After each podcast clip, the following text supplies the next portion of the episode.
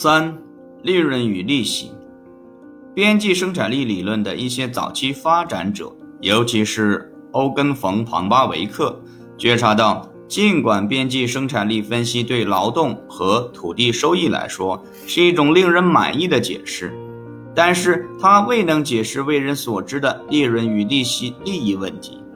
回顾以往，我们能看到与解释利润与利息性质和数量相关的问题。在边际生产力分析形成之前，甚至没有出现过。古典经济理论通常将生产要素划分为劳动、土地、资本。劳动的收益是工资，土地的收益是地租，资本的收益是利润。利润这一术语就像古典经济学家所使用的那样，包括了今天所谓的利润与利息。甚至连那些发展了利息理论的古典经济学家，也把他们的理论称作利润理论。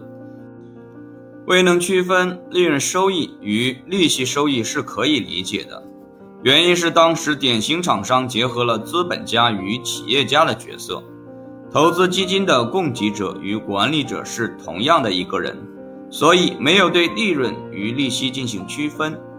在我们所研究的这一时期。一项成就是认识到需要对这两者进行区分。我们利用边际生产力理论，不仅能够解释劳动的工资、土地的地租、资本的利息，而且能够解释流向企业家的利润吗？当时的经济学家断定，边际生产力理论能够令人满意的解释工资与地地租。然而，利润与利息所特有的问题，则要求更加成熟的理论予以解释。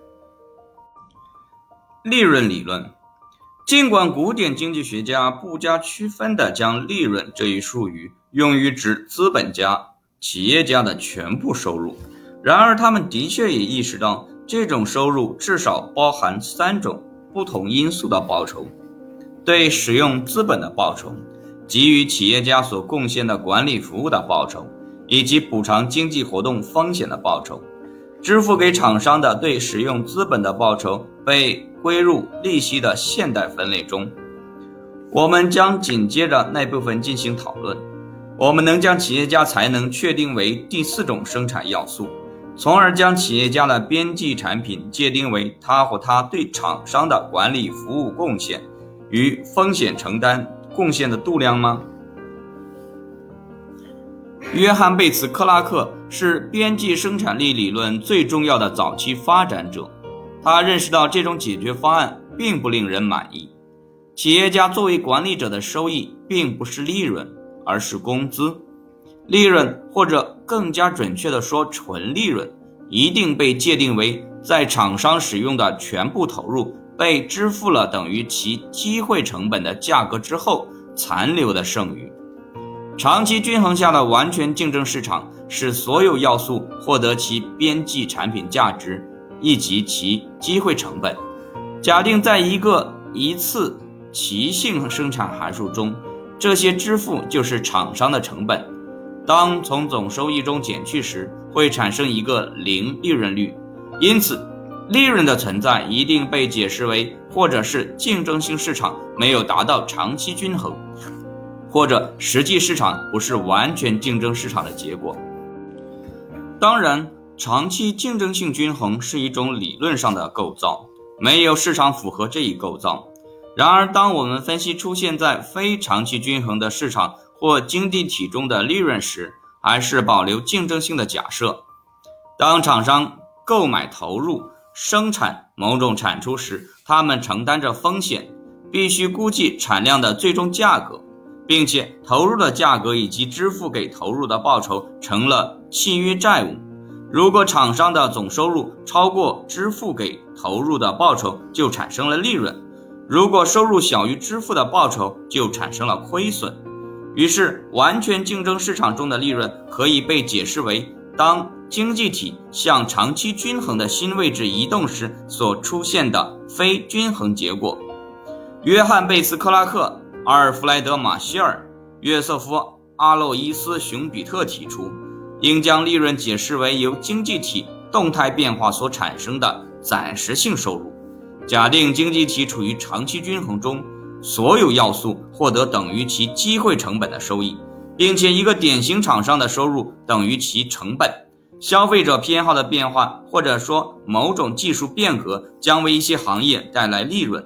然而，随着资本向那些超过正常收益率的市场转移，通过竞争性力量，这些利润将会被消除。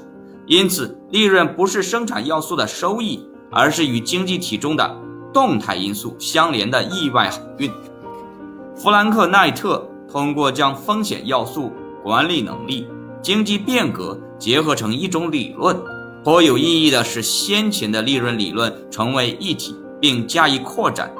在《风险不确定性与利润》一书中，奈特区分了厂商所采取的能够投保的风险和没有有效保险的风险。例如，一个厂商可能会在火灾中失去其设备，但精算知识允许运用保险来弥补这一风险，保险费用成了厂商成本的一部分。因此，这种风险并不是利润的来源。利润之所以存在，是因为市场中存在不适合保险的不确定性，这些都起因于市场的动态变化。然而，如果我们放弃完全竞争的假设，利润则可能由于很多原因而出现。最重要的是垄断与买主垄断。资本与利息理论，随着边际生产力理论的发展，经济学家开始更加细致地区分利润与利息。这使得普遍公认的利润理论得到发展。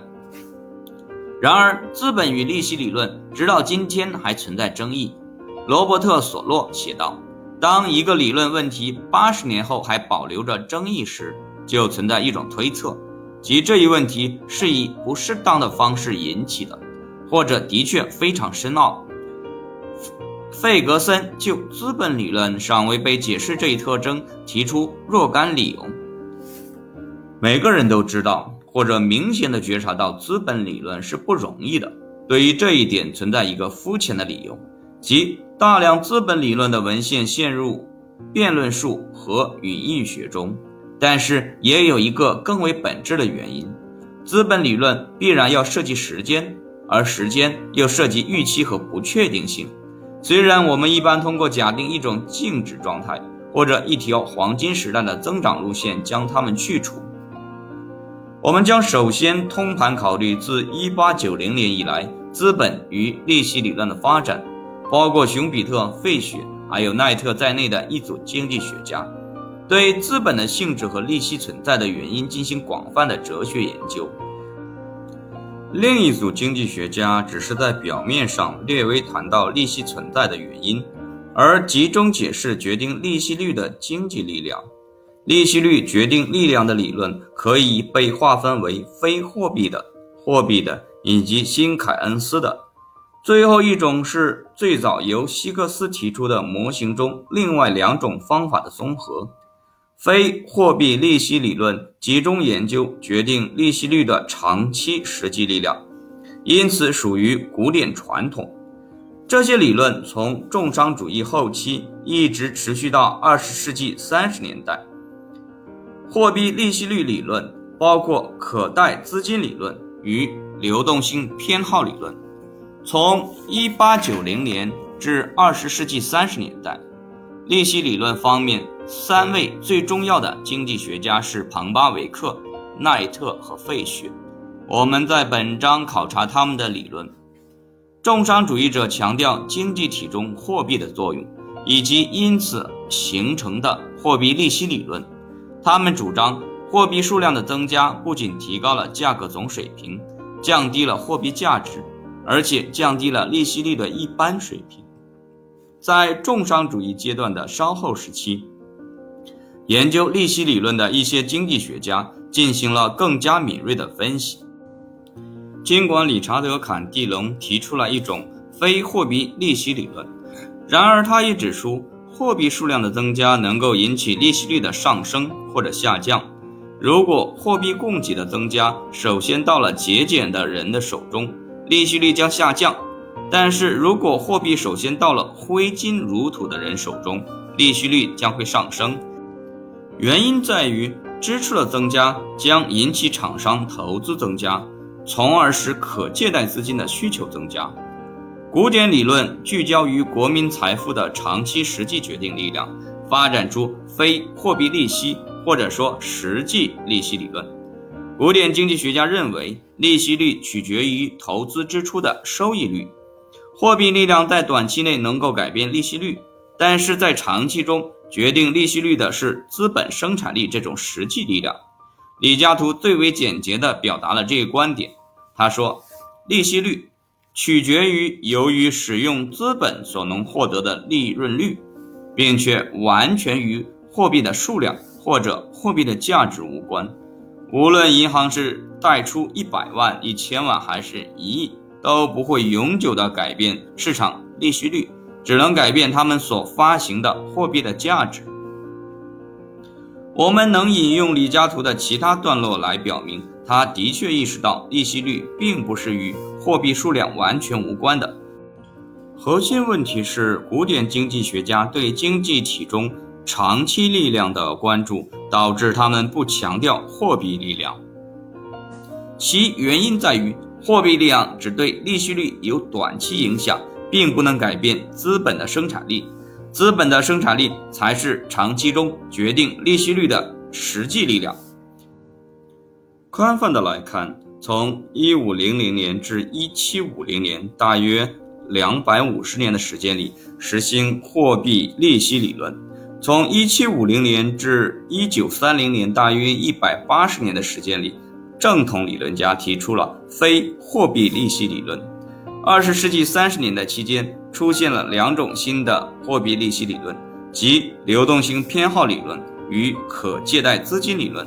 随着这两种理论的出现，人们认识到，一般均衡框架所发展的利息理论必须包括货币力量，也包括实际力量。利息难题，经济理论的发展表明，回答老问题的新理论经常会引起新的问题。我们已经了解到，边际生产力分析的发展粉碎了陈旧的古典分配理论。古典理论将人口划分为工人、资本家以及地主，并将支付给这些要素的报酬解释为工资、利润以及地租。因为古典分配理论是一种剩余理论，所以产品用尽问题确定支付给要素的报酬是否等于总产品的数量，就不是理论上的问题。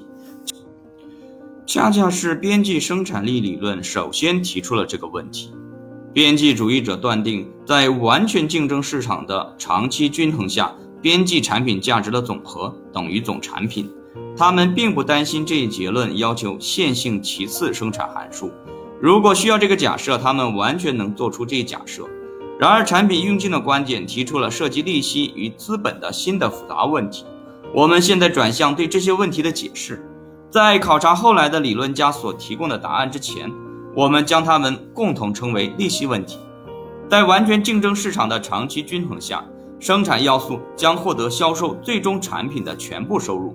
边际生产力理论的这一结论提出了下面的问题：我们应当怎样解释被称作利息的资本的收益？资本是一种先前使用的劳动与土地所形成的产品，劳动与土地才是原始的生产要素。边际生产力理论主张，资本的收益一定恰好等于用来形成资本的劳动与土地的价值。如果这是正确的，为什么资本以利息的形式获得更多的收益？换句话说，为什么支付给资本的报酬超过支付给用来生产资本的劳动与土地所必须的报酬？在生产要素中，资本看上去很独特。因为它产生了一个永久的流向其所有者的剩余价值。一种显而易见的回答是，资本是生产性的，它解释了利息的存在。然而，这种回答并不令人满意。资本是生产性的，因为与资本一起使用的劳动与土地生产了更多的产量。但是，边际生产力理论认为，资本的边际生产力导致用来生产资本的劳动与土地。具有较高的收益，这意味着资本不存在净收益。长期均衡下，资本的收益必定恰好等于生产资本的成本。但是在实际中，我们观察到利息收入不变地流向资本所有者，这个问题还由于如下事实而进一步复杂化，即现有的资本是过去劳动、土地以及资本的产品。边际生产力理论认为，市场将现有资本的生产力价值归因于用来生产现有资本的生产要素。如果我们利用这一程序，反过来经历一遍生产过程，那么我们将只剩下原始的生产要素——劳动与土地。为了阐明利息问题，我们来考察另一种生产要素，即劳动。劳动是生产性的，但是流向劳动的收入或者说工资可以度量并且等于劳动的生产力。劳动没有净收益，就像资本看上去没有净收益一样。利息问题得到了庞巴维克的承认，但是熊彼特在其经济发展理论第五章中对这个问题给予了最清晰的说明。经济发展理论于一九一二年最先用德文出版。我们怎样解释利息的来源、基础以及持久性？在考察一些有关利润问题的过程中，我们发现，在长期均衡下，利润消失变为零。然而，即使在长期均衡下，也能观察到利息的持续存在。熊彼特不仅简洁地提出了利息问题，而且提出了一个框架，在其中考察可能的答案。对。利息问题存在三种可能的解决方案。第一种方案是存在三个而不是两个原始生产要素，利息是第三种要素的收益。第二种方案认为边际生产力理论的如下主张是错误的，即在长期竞争性的均衡下，销售最终产品的收入将恰好等于流向生产要素的报酬。第三种方案认为，边际生产力理论是一种竞争性静态市场理论，因为实际经济体既不是竞争性的，也不是静态的，所以经济体中非竞争性的动态因素能产生一个正的利息率。利息的问题就说到这里。现在我们来考察1890年至1930年期间所提供的一些解决方案。